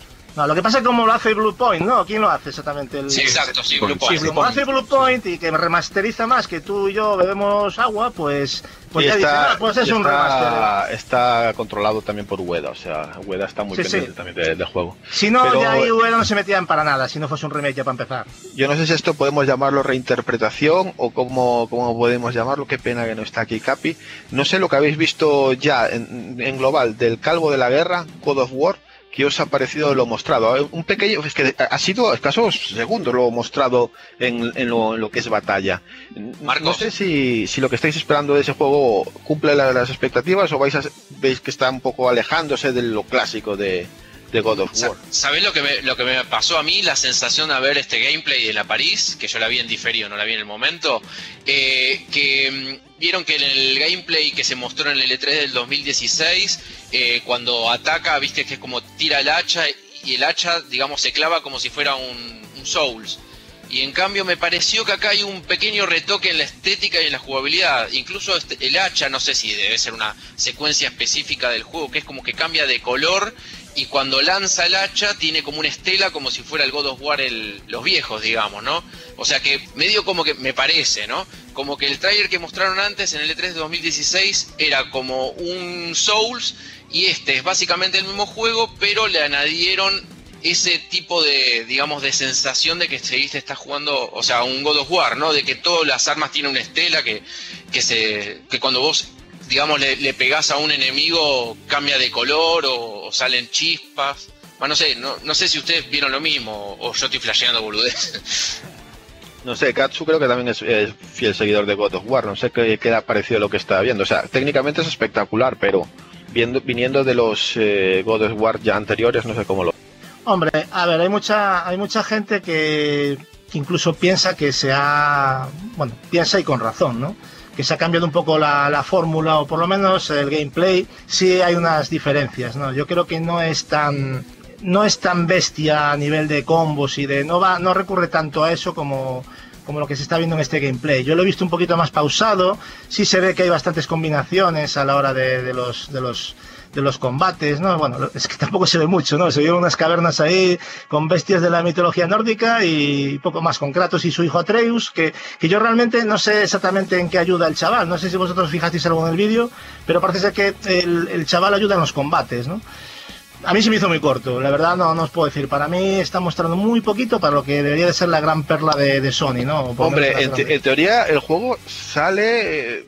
Eh, Yo creo que dijeron que en, el, en los primeros Principios- meses del 2018. primeros meses de 2018, por eso yo no entiendo qué, Eh, qué se están pues, esperando. espere- esperemos a la, a la PlayStation Experience, porque si no se muestran ahí mucho, yo es posible que el es juego que a mí eh, la, la sensación que me dio, no sé si a ti, Leo, eh, es que es eso. O sea, yo claramente tú ves eh, los God of War hasta ahora, ves el, yo qué sé, cualquier juego de- de- de- del estilo, ¿no? Eh, que sea así hack and slash, eh, el DMC, yo qué sé, y ves una cosa diferente a lo que esto, esto, lo veo más como, a ver, eh, entiéndase lo que quiero decir, no quiero decir que es lo mismo porque para nada, pero me parece más un Uncharted o un Tomb Raider Sí, un telazo fácil. Exactamente, un de las sofás, pero más dinámico. No sé, no sé si lo veis así, porque Sí, es que lo- lo- en realidad lo veo, como que eh, eh, lo que yo veía en el en los otros God of War es un hack and slash, a, a- a darle a darle mamporros a todo el que vea por delante, y este lo veo muy muy Uncharted, muy en, en transiciones cinemáticas, luego va a haber un, un- un No, pero ya- ratito de pelea, luego yo otro trozo de gameplay, ¿eh? exploración. ya no me meto en cinemáticas. Yo solo el gameplay, que me parece que es la No, base no, de, de- de- sí, de sí, lo que pero yo, te ve- yo lo veo Y más, las cámaras, ¿cómo dices tú? y las muy, cámaras. muy Uncharted, muy Uncharted lo veo. A mí, por poner una, una pequeña, bueno, algo que no me acaba de convencer, y seguro que, bueno, eso es personal, ya os lo digo, es eh, que la cámara quizá la veo muy pegada al, al personaje, muy al estilo Dead Space, por ejemplo, así eh, echada para la Exacto, izquierda. Exacto, exacto. Quizás no me acaba de, personalmente digo, ¿eh? no me acaba de convencer, me hubiese gustado que, que fuese más, como os decía antes, tipo Uncharted a lo mejor, más, más centrada y un poco más alejada del personaje, pero bueno, es quizás lo que más me, me tira un poco para atrás en este, en este juego. Es un juego que estamos aquí en los comentarios que, que estoy escuchando. Es un juego que queremos, pero que lo veo en general entre, entre comillas de vamos a ver cómo sale esto, porque creo que es una, digamos, un, un- nuevo inicio para la saga God of War que no va a tener nada que ver con lo, con lo ya vivido. Claro, es que yo no entiendo por qué hacen estos cambios. O sea, eh, a veces se están desvirtuando, ya no es la primera vez. Imaginaros que sacan un Dead Space como si fuera un FPS. Pues no es lo mismo ya. O sea, es que. O sea, cada juego tiene su sello Ya, de ya pasó, ya pasó con el Pero Dead pasó, Space 3. pasó ya pasó con con el el Dead 3, Space claro. 3. eh, Ya, no ya. tenía nada que ver con. Y, Ya, y- pero y ahí ya, porque toquetearon temas ya, pero ya estoy hablando simplemente de lo que acaba de decir Miguel, del tema de la cámara.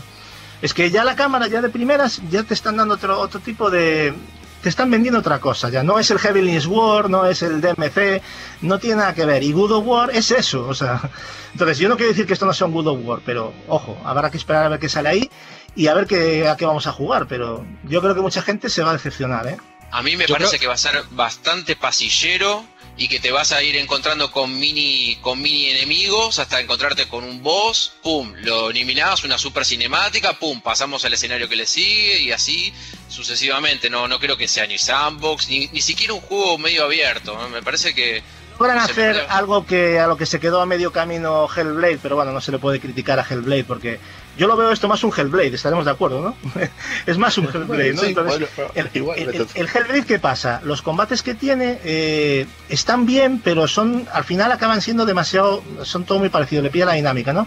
Pero tienes que tener una cierta intuición de cómo se va a mover el enemigo y moverte. Si esto es lo que quieren hacer con Good of War y entrar en ese terreno y hacerlo de manera más, más amplia de lo que han hecho con, con Hellblade, que bueno, no, no era lo que pretendía Hellblade ser un God of War, sino que es otro juego totalmente diferente, pero bueno, pues yo se lo compro, pero aún así estamos hablando de que es God of War, mm, pues nueva fórmula. O sea, porque Pero no es. yo solamente War. tengo, tengo una opinión sobre esa opinión personal. ¿No creéis que lo que estaba agotado de, de God of War era la historia? No, no el estilo de juego, no la forma. Quiero decir, a mí me pones un God of War ahora con una historia guay y, y lo sigo disfrutando. Yo creo que donde llegó el agotamiento fue, pues a lo mejor en la mitología griega, Sí, en lo- a lo que de- llegaron en Ascension de coger y hacer una precuela eh, farfullera. ¿No, ¿No creéis que el agotado era la historia? ¿Que debían de contar otra cosa o hacer un cambio de mitología como han hecho ahora, pero sin tocar lo que es la esencia de God of War en sí mismo? Lo que le pasó a God of War, la culpa toda la tiene el 3, que yo, creo que mejor videojuego que ese no se puede hacer. O sea, es que el God Pero- of War 3 ya es que ya es el, el tope, el clímax de la saga. Ya llegó un punto que Yo- ¿y ahora- ¿y ahora qué hacemos? ¿Vestimos a Kratos de santo y qué hacemos?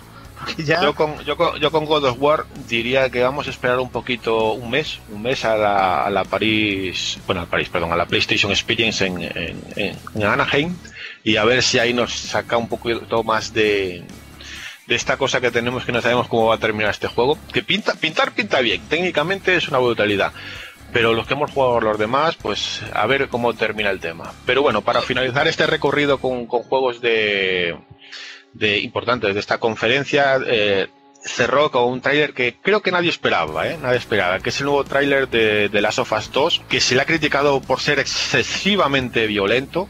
Eh, no sé qué le ha parecido a Leo, si le ha supuesto, parecido una muy, chorrada, muy violento. Es que vamos, es que es increíble. Yo, yo también lo he visto, Marcos, y me parece me parece lamentable. Sí, vi- violencia gratuita al momento del brazo, ¿no? Que le astillan el brazo y con un martillo. Y dices, es que eso sobraba. Es que, vamos a ver, es, es apocalíptico, tío. O sea, que no vamos a estar cultivando setas cuando si llega a pasar algo así. O sea, es que ahí va a ser la supervivencia total. O sea, y no me parece que sea tan, tan gratuito, pero bueno. Eh, de todas maneras, como bien ha dicho Sony, un comunicado muy rápido es que Sony tiene videojuegos para todo tipo de públicos y para eso está pues las categorizaciones que hay de PEGI que son muy bonitas y entonces igual que para cualquier otra cosa, pues cuatro años, pues compras estos juegos, de hasta 12 años, compras esto. Y los demás que quieran, que les guste más las cosas más crudas, pues que se compren lo que cada uno quiera. O sea, es que tenemos que andar criticando todo. O sea, es que yo, yo no lo entiendo. Eh, ¿Sabes lo que me pasa con, con este trailer? Me, me ha parecido espectacular y que me ha encantado verlo. Pero no sé lo que vais a opinar vosotros, pero de los que soy de los que me encanta cuando, cuando me presentan un proyecto, que es eh, a años vista, pero es que eh, ya llevamos poco tiempo desde que han comenzado, es que han comenzado re- relativamente poco el proyecto, eh, a, hacer el, juego en sí de Last of Us 2, y ya llevamos dos, digamos, eh, mini trailers o, trailers. Creo que después de mostrarnos aquel en la, en la PlayStation Experience, creo que del año pasado, con todo el tiempo que tienen por delante, que va a ser largo, por lo menos dos años o, o más hasta que lo terminen, creo que deberían de re- rebajar. Sé que todo el mundo quiere ver más, y quiere ver más, y quiere ver más, pero puede, pueden hacer incluso que la gente comience a estar impaciente. En, en ese sentido me parece que, que igual eh, la llegada de la Xbox eh, One X eh, puede influir algo. Imagino que ya en la Gaming Experience pues empezarán a, enseñar otras otras cosas. Yo creo que de las sofás, imagino que yo lo que queda de año no, no van a mostrar más. Imagino que el siguiente en mostrar será el, el que está antes por venir, que es de zombies, que, que ya no me acuerdo el nombre. Eh, Days Gone, que ya Days si Gone. no te acuerdas del Vale. nombre, ma- mala señal del juego. Ya ni me acordaba del nombre. Imagino que ahora eh, tendrán que, que enseñar sí o sí el Days Gone, porque si no, eh, los dejan en un, en un mal puesto ahí. Y es eso, yo creo que este tráiler de The Last of Us viene ah, por culpa de quizás de, de sus competidores, de, de, un, de ese Mario, de ese, de ese Xbox ah, Xbox que está por, por llegar. Imagino que eso es para que la gente pues vea que, que aquí en Sony pues, Sí, que, que está, que está ese proyecto en marcha, pero eh, yo os, os pregunto, ¿vosotros para cuándo pensáis que vais a poder jugar ese juego? Dos años. 2019. Navidad. Exacto, estoy, sin estoy con duda. Juanpa también. sí. A mí me parece, desde mi punto de vista, me parecería demasiado rápido. ¿Por qué? Porque eh, es que ellos mismos están diciendo que han empezado hace un año eh, a- el juego. O sea que le dais tres años para, para terminarlo. O sea, para hacer el, el de Last of Us 2, tres años. Yo creo que tiene un equipo muy grande esta gente. ¿eh? No son 10 gatos locos, no son 100 personas. Para mí deben ser 200 creativos que deben estar a full time. Y yo creo que el juego lo van a sacar medio rápido, no, no lo van a dejar pasar. Y además, qué sé yo, capaz que en el 2020 sale la PlayStation 5 o vaya a saber qué, no sé, ya ahí estamos es que, tocando el eh, tema de las revisiones. Te, te digo una cosa, Leo. Yo es que tengo. eh, a ver, confío ciegamente en esta, en esta gente porque han demostrado siempre que son, vamos, lo mejor eh, a, la hora de cuidar lo- los, esos- bueno, sus productos, sus juegos. Pero The Last of Us, el primero, me parece, me parece un juego tan, tan relevante, tan importante, eh, que a mucha gente, para mucha gente es, el juego de, de su generación. Eh, este The Last of Us 2 es un juego que yo prefiero que tarden y hagan las cosas bien, o sea, que se tomen su tiempo y hagan un juego bien, que vayan a prisa y corriendo para cuidado que este sacan nueva consola, cuidado que este, o sea, Marcos, se hagan lo, hagan lo que hagan, no te va a gustar más que el uno. No te va, no te va a gustar más que el uno, te lo aseguro. Sí, bueno, es posible. Si tienes demasiado idealizado el 1, pues eh, el 2, pues igual te- siempre vas a estar con lo de, bueno, en el 1 tal, en el 1 cual. Es, es probable, es De probable. todas maneras, hay que confiar en ellos porque dijeron, bueno, yo si confiamos en lo que dicen los desarrolladores, el señor Dragman, ¿no? Que es el, supongo que será el líder del, del proyecto, dijo que pensaban no sacar ningún otro de las tofás hasta que encontraron una historia perfecta para, para contar en la segunda parte. Así que yo creo que no Mira, falla. esta, esta, esta pregunta que os hago es para, para, para ver cómo, cómo pensáis. The Last of Us 2, igual que el Death Stranding, ¿serán juegos intergeneracionales? O sea, PlayStation 4 Sí. y PlayStation 5. Yo creo que sí, sí, sí. Yo creo que el Death Stranding, fijísimo. Para mí está súper verde el Death Stranding, ¿eh? ¿Tú crees que está muy verde el de, el de Kojima? Para mí sí, sí, me parece que se la pasa todo el tiempo tuiteando. Y viajando y comiendo. exacto, exacto. Ahí me da Bueno, a ver, la las. Olimpiadas de Japón cuando son en el 2020 y ya dijo Kojima que por esas fechas, por tanto, pues blanco y en botella, pues nos queda por lo menos tres años de, de espera. Justo O sea, con la es que yo, de tengo la... esa sensación, desde de- en ciertos juegos, por ejemplo, a los que se muestran ahora y son a varios años que tú ves que tiene el desarrollo temprano, digo, este juego es intergeneracional, este juego se va para Play 5 y Play 4. ¿Por qué? Porque Marcos. yo tengo, eh, tengo el convencimiento de que entre el 2019 y 2020 sale PlayStation 5 y tengo el convencimiento de que muchos juegos van a estar valiendo para los dos. Marcos, yo estoy, mira, medio parado también en la vereda de enfrente, del lado de Microsoft, y a mí me, me extraña mucho, y esto ya lo habrán dicho en todos los medios, pero bueno, esto es una sensación mía, que sacan ahora la Xbox One X y viste que Sony está sacando tráiler de juegos de acá a dos o tres años. ¿Y por qué Microsoft no muestra un nuevo Halo 6, un nuevo Gears of War 5? ¿No, ¿No sería necesario para ellos, ahora que están sacando una máquina nueva, además de empujar las ventas, tratar de incentivar a la gente a que vuelva a los juegos que, que le Micro- Microsoft lo que necesita es eh, comprarse eh, un par de dos o tres buenos estudios, pero buenos estudios y, y- y dejar de hacer crear nuevas franquicias que animen a, a las ventas de, de su consola. Es mi manera de ver. Ya yo creo que ya tirar más para Halo, más para War, sí, pero creo que noto que son, son unas sagas que a, a algunos siguen queriendo, por, pero que ya no, ya no tiran tanto del carro. O sea, Microsoft necesita nuevos estudios y nuevas franquicias. Bueno, cuando salió el Horizon Zero Dawn, el mismo Phil Spencer había dicho de que ellos estaban desarrollando un juego interno que era tipo el Horizon Zero Dawn. A mí la verdad me cuesta un poco creerlo porque no me imagino ningún estudio interno de ellos haciendo un juego de esas características, pero bueno, capaz que reclutaron gente y armaron un estudio en vaya a saber dónde y Pero bueno, va- vamos a ir finalizando ya, ya esto. Quisiera resumir eh, lo que engloba esta, esta conferencia de Sony. Y es que no sé si lo ha- habéis notado, pero nos hemos centrado, he querido centrar un poco en los juegos así más relevantes, más importantes. ¿Por qué? Porque el resto de cosas, muchas de ellas, no sé si habéis dado cuenta cuando visteis la conferencia, son DLCs y expansiones de juegos. Hay un gran número de, de juegos que se anuncian a bombo, y, a bombo y platillo como expansiones y DLCs. No sé si os ha llamado la, atención eso.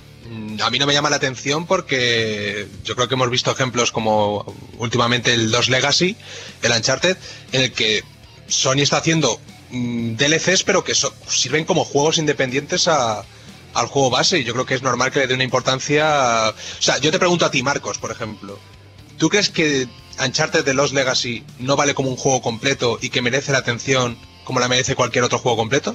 No, no, no, completamente, completamente. Por eso mismo, yo creo que está haciendo unos trabajos, está haciendo unos DLCs que yo creo que merece la pena que los promocione como si fuese un, pues un juego más de la franquicia o un... Que, oye, que yo no sé cómo va a ser este Horizon, que a lo mejor luego es mm, Sota Caballo Rey, Pero yo creo que... No, pero, pero no solamente es el Horizon, sino que eh, anuncian a platillo la expansión de Destiny 2, eh, Ah, luego anuncian, yo que sé, eh, el Call of Duty, la expansión de Resident Evil 7, o sea, hay, hay mucho, o sea, mm, eh, de manera continua en, en anuncios de, de- de expansiones, en conferencias se supone que tienen que ser, vamos, de mostrar juegos nuevos, pero últimamente, no, no pasa en esta solo, sino ya pasa en, en- otras, sobre todo en el E3, donde también muestran mucho DLC y expansiones, DLC y expansiones. O sea, hay que seguir que un juego que ya ha muerto, o sea, lo- eh, es una opinión que creo yo. O sea, los juegos de, de campaña, los en cierta manera, y los multijugador, tienen una vida muy corta que ahora quieren seguir eh, recaudando de ellos a base de DLCs, expansiones, DLCs, expansiones. O sea, que el juego siga vivo mucho más tiempo que lo que sería tradicio- tradicionalmente ahora. Con, que con tanta demanda, un juego de una campaña, a los dos meses ya se ha olvidado de él. Nadie, nadie se acuerda de él. No sé si lo Pero, más sí, yo te entiendo perfecto, Marcos, y de hecho estoy totalmente de acuerdo, pero también creo que la gran parte del público eh, también cambia un poco la forma del consumo. Yo creo que incluso nos vamos a la generación a- mm, la anterior, la de Xbox 360, PlayStation 3, habían juegos que se vendían, no sé, muy bien durante todo, no sé, 8 o 10 meses, y hoy por hoy, después de, en la actualidad, en esta generación, después del primer mes, las ventas caen abruptamente y, y creo que va un poco en la línea de lo que estás diciendo vos. O sea, me parece que los desarrolladores a veces también están tratando de hacer expansiones relativamente a corto plazo, como para poder seguir eh, expandiendo un poco la, experiencia, ¿no? Del monojugador. Sí, te sacan ahora el juego, luego te sacan un juego versión GOTY, luego te sacan tal, hay que seguir vendiendo ese juego, se tiene que dar más vida. O sea, eh, lo- los plazos de ahora, por ejemplo, te sacan a- ahora un juego que es una campaña, eh, muy bien, pero es una campaña, y a los dos meses ya nadie se acuerda de él. Y claro, ese juego, para ser rentable, si se han gastado mucho dinero, tiene que tener una vida mucho más longeva. ¿Y cómo, cómo hacemos eso? Pues metiendo más contenido. Bueno, es, es un- es mi manera de ver. Pero otra cosa que os quería comentar eh, sobre esta conferencia, que es algo que me dio que, que pensar, y es que eh, noto que Sony se centra eh, en juegos muy narrativos, en juegos de campaña muy narrativos, no en experiencias multijugadores globales y tal, tal, no, no, se, centra en eso y está dejando a, a, eh, a compañía de terceras, perdona, pues el multijugador, no sé si lo veis así. Mm, mirá, yo la verdad que es una respuesta muy difícil de, darte. Eh, yo como usuario relativamente tradicional voy a comprar una máquina por las experiencias monojugador. Ahora, yo sé que hay un público muy grande que también va a disfrutar los juegos multijugador y creo que ahí es donde entran todas las desarrolladoras y las publishers estas AAA tan grandes como Electronic Arts, Activision y bueno, incluso Microsoft.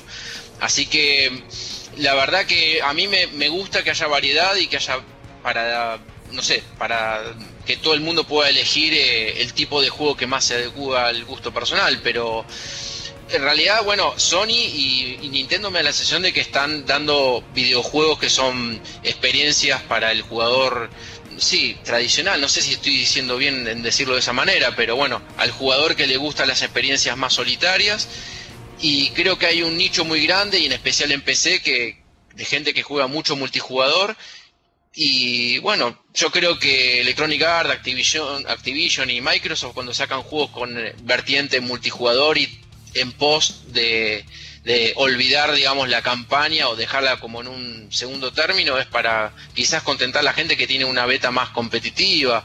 No sé qué opinarán los demás, pero bueno, qué sé yo. Yo opino más o menos así. No, no, es como, no es una respuesta clara. La verdad que no, no tengo muy claro qué decirte. Sí, yo, yo lo que voy a aportar es que me llama mucho la atención. Eh, estamos viendo últimamente, bueno, seréis conscientes porque seguís YouTube, no sé si al nivel que, que tengo yo, porque me veo todo lo que, todo lo que puedo YouTube, pero esta opinión de, que, hay que criticar en lo que se ha convertido la industria, hay que criticar eh, estas empresas que están haciendo juegos que son servicios, hay que criticar eh, las cajas de loot, hay que, hay que criticar todo esto, que bueno, se puede respetar esa opinión, pero es que también critican a una compañía que ahora mismo está haciendo todo lo contrario, que está dando eh, experiencias jugables, eh, como ha dicho Leo, monojugador o personales, experiencias personales, y que se está centrando en eso y que está dejando atrás pues ese servicio, ese pagar por microtransacciones y demás. O sea, no entiendo ese, esa deriva de contradicción de vamos a criticar a esta empresa que está haciendo justo lo que nosotros estamos pidiendo que hagan el resto de compañías que se están yendo al tema de servicios. No sé si vosotros tenéis una opinión sobre esto o si os parece un poco contradictorio, porque al igual que lo está haciendo Nintendo, que también se está yendo a las eh, experiencias eh, personales, lo está haciendo Sony y creo que ver, no yo es... creo Dime, que dime. habrá un parte del público que le guste el multijugador y, y y critique lo otro y otros que le guste el, el single player y critique el multijugador. Eh, habrá dos bandos. No, no, pero a lo mí, que a mí- estoy a mí lo- hablando- claro, a mí lo que me gusta, a mí lo que me parece bien es que con esto que hace Sony más las terceras compañías, lo que aglutina en su catálogo general es para todos. O sea, que solo quieres eh, experiencia single player y campaña, tienes tus juegos. Que quieres multijugador, aquí también tienes lo último. O sea, tienes un abanico. Mientras que noto, esto puede ser, bueno, es crítica en sí, en que Microsoft, por ejemplo, los juegos que hacen ellos están pensando en el multijugador. Las, eh, las compañías que vienen, multijugador. Entonces se están enfocando en un solo, en, ¿Pero en qué un solo juegos? lugar. ¿Qué juegos? Forza. Y, y otros que tienen ahí preparado. ¿no? Uno Cuphead- de Focus, que no me acuerdo ni cómo se llama. la es personal, por ejemplo. Sí, es un, es un indie que gracias a Dios, y, y esperemos que el- el- la continuación de Ori, pero es que dicho por el propio Phil, que ellos quieren juegos que tengan una vida muy larga, muy larga, un juego servicios. Es, es que no lo digo yo, lo ha dicho Phil Spencer, que su objetivo es que los juegos que ellos saquen tengan una vida muy larga para los jugadores. Pues si lo ha dicho Phil, harán todo lo contrario, entonces. Pues probablemente, porque pero, pero claro, es lo que no entiendo. Si ya con las grandes three, eh, three parties, con EA, con Activision y tal, tienes muchos juegos multijugador, creo que el público también espera otros juegos mm, de otro tipo que no sean siempre lo mismo, o sea, multijugador, multijugador, multijugador, multijugador y servicio, servicio, y servicio. A veces, Marcos, Sí, ¿sabés sí. lo que creo que, que estaba apuntando Juanpa? Y, y yo te digo que, cuál es mi crítica hacia Electronic Arts, Activision y a las empresas que, que quizás están cambiando su propio rumbo, ¿no? Que me da la sensación de que en su cartera de juegos, que hace, no sé, hace unos años tenían en un año siete u ocho juegos, lo están reduciendo prácticamente a dos o tres, en pos, obviamente, de que los videojuegos son cada vez más caros, o al menos eso es lo que dicen, y yo estoy convencido de que es así.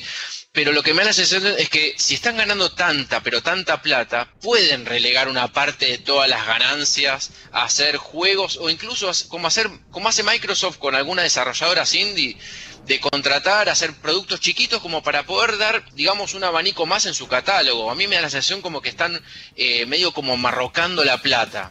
Eh, esa es mi sensación y esa es mi crítica. Yo creo que las compañías lo que se están volviendo es más eh, pragmáticas. Eh, Electronic Arts ahora mismo, eh, es verdad que antes con lo que vendía de NBA Live o de FIFA y demás, nos ofrecía experiencias como eh, Dead Space o no sé, había un montón de juegos de Harry Potter, por ejemplo. Está como más diversificada. Ahora mismo lo que está centrada es en, en esos puntos que dan dinero y, y poco más. Eh, hemos visto a lo mejor alguna excepción con Jarny, hemos visto, pero en general yo creo que se están volviendo más pragmáticas, están yendo a lo que da dinero seguro y se están dejando de... Sí que lo estamos viendo con el cierre de estudios, con Visceral Games ahora y quién sabe si en el futuro BioWare, que es la, la apuesta segura de que, de que cerra- Yo, cerrará. consejo que doy es que no os enfoquéis demasiado en una empresa en particular, intentar mirar el mundo de los videojuegos de una manera más global, porque sí es cierto que vivimos en una época dorada en el sentido de que tenemos una oferta de juegos nunca antes vista. Sí, sí, no, estoy totalmente el de acuerdo. sí, sí es cierto, sí es cierto que lo que pueden criticar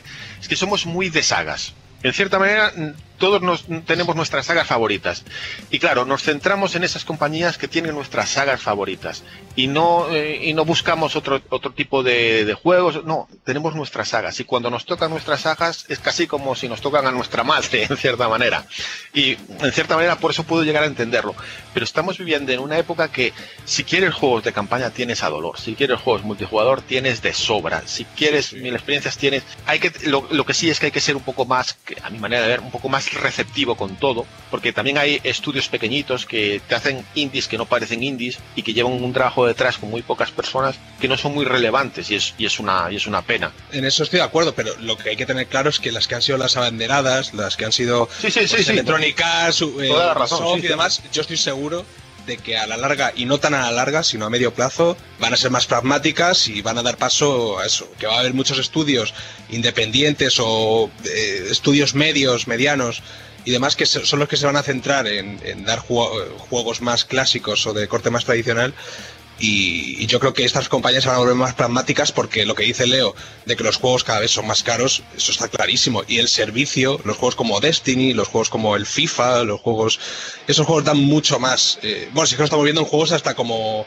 el Sombras de Guerra, que ya ves tú, es un juego de un jugador y tiene cajas de loot. Entonces yo creo que también, ta- ta- también tiene Assassin's Creed para pagar Exactamente. O sea, eso Está- es algo que, queramos o no, pues se está instaurando el como que si quieres terminar antes la experiencia, paga un poco más y te damos cajas para tener un nivel no sé qué, tener un arma no sé qué, o juégate de largo toda la campaña, gástate tus horas, gástate lo que sea y vive la experiencia por completo sin pagar nada más. Depende de las ganas que tenga la gente de gastarse más tiempo o menos tiempo. Pero bueno, esas son opciones que te dan. Mientras no te estropeen la experiencia competitiva, hasta ahí, bien. Cuando te estropean la experiencia competitiva, entonces ahí sí que ya me parece mal.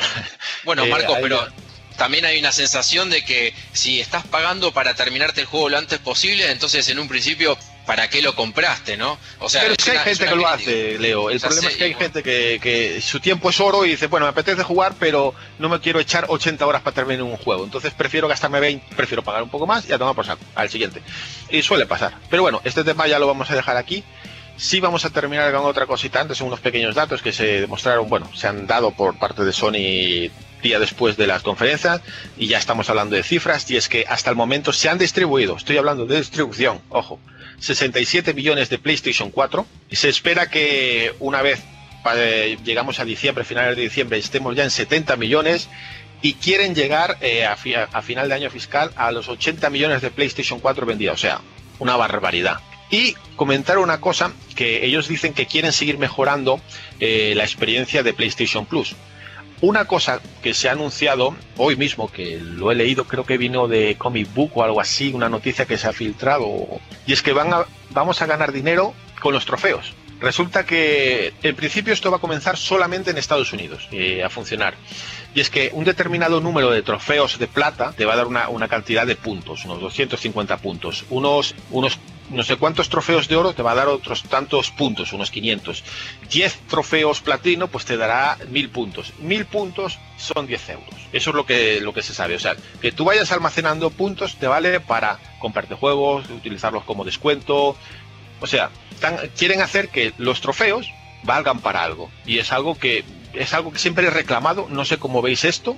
Si os, os parece bien esta idea de que los trofeos por fin valgan para. Los de bronce no valen para nada, ya os digo. Solamente plata, oro y platino. ¿Qué os parece esta, esta última noticia? Pues pienso que te vas a hacer rico, Marcos. Porque no he conocido tío con más trofeos que tú. pues hay muchísimo más que yo.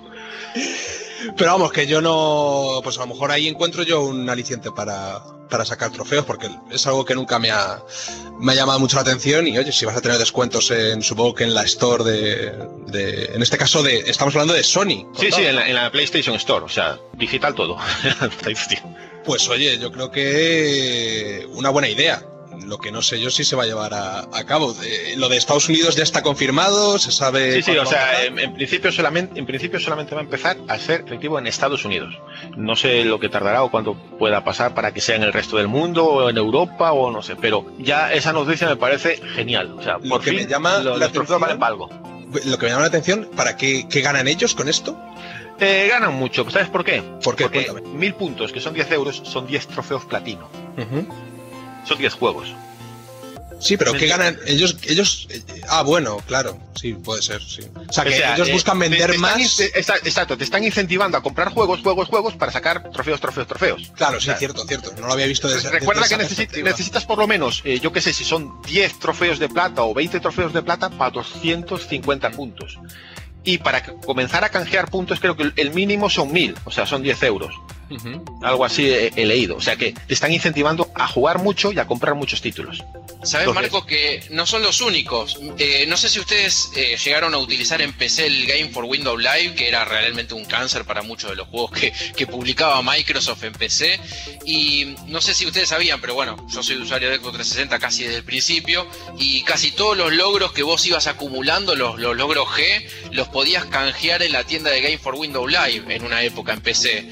Y yo con eso me había gastado un montón de créditos en, pistas y autos para el, ¿cómo se llama? Para el DIR 2 y DIR 3, que estuvieron en Game for Windows Live.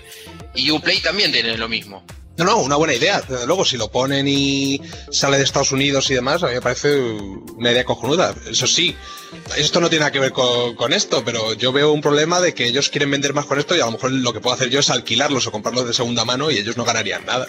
Y los trofeos seguirían contando y no Sí, sé, como no sé si ese mano y planteamiento... tal igual, pero oye, si lo hacen, si lo hacen, date por seguro de que ellos han hecho sus cuentas y les sale rentable. Sí, sí, está claro, que algo, algo tiene que haber ahí para que eso lo, lo vayan a hacer, está claro. Al- algo hay, pero por lo menos dentro de lo que sea, i- igual todavía te dan menos dinero, vete tú a saber, pero oye, que los trofeos valgan para algo, pues es algo que siempre, siempre he deseado, tío. Que ese esfuerzo por buscar los trofeos, al final te recompensen, aunque sea una mierdita, pero que te recompensen algo que sientas que de verdad valgan, valga para algo. O sea que bueno, eh, sí es cierto que esta es la última noticia que, que vamos a comentar. Ha sido un programa muy, muy Sony, muy Sony, todo muy centrado en la, en la París, como habíamos comentado. Bueno, también mm, comentar que no sé si habéis notado que Gatsu no, no ha estado en el último momento, se, se- le ha caído la conexión, que ya, bueno, no os preocupéis que aunque esté, esté en silencio, sigue ya preparando el siguiente podcast que en, prontito tiempo vamos a traer, que va a ser uno de los grandes y no sé si muy largos, porque tenemos muchísimas cosas que analizar y algunas noticias que nos quedan por, por comentar. Pero ya creo que hemos eh, abarcado bastante sobre la, la Paris Games Week y la, eh, bueno, digamos la conferencia de Sony. Hemos dado un poquito todas nuestras valoraciones eh, y bueno, para los que son muy fans de Sony creo que será un gran podcast. Para los que no son muy de Sony, pues igual dirá, "Buah, qué tostón de, de programa. Pero aún así, a, todo, a todos los que hayan aguantado hasta el final, quisiera darle la- las mil gracias por, por acompañarnos.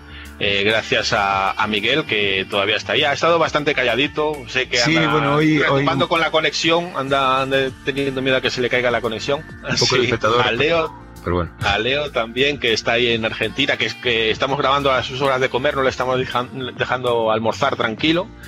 Aguántate un poco, que ya, que ya vas ahora a, a darte el atracón. Y también a Juanpa, a Juanpa por sacarse su ratito. Y es precisamente con él con el que vamos a despedir el podcast, porque sabéis que siempre nos despedimos con una canción. Y va a ser él con, con la canción que nos, que nos quiere invitar a escuchar, con la que, con la que nos despedimos. Juanpa, eres Pues tú. vamos a despedirnos con una de mis canciones favoritas de videojuegos, que es Still Alive, de Portal. Y bueno, poco hay que decir de Portal. O sea, un, un juegazo y una banda sonora con, con ciertos temas que son, que son maravillosos. Y con eso quiero cerrar, con Still Alive de Portal. Y espero que la disfrutéis todos. Pues a disfrutarla. Y nada, nos vemos en poquito tiempo ya en un, en un podcast de mucho análisis. Hasta luego a todos. This was a triumph. I'm making a note here, huge success. It's hard to overstate my satisfaction. Aperture science. We do what we must because we can. For the good of all of us, except the ones who are dead. But there's no sense crying over every mistake. You just keep on trying till you run out of cake. And the science gets done, and you make a neat gun for the people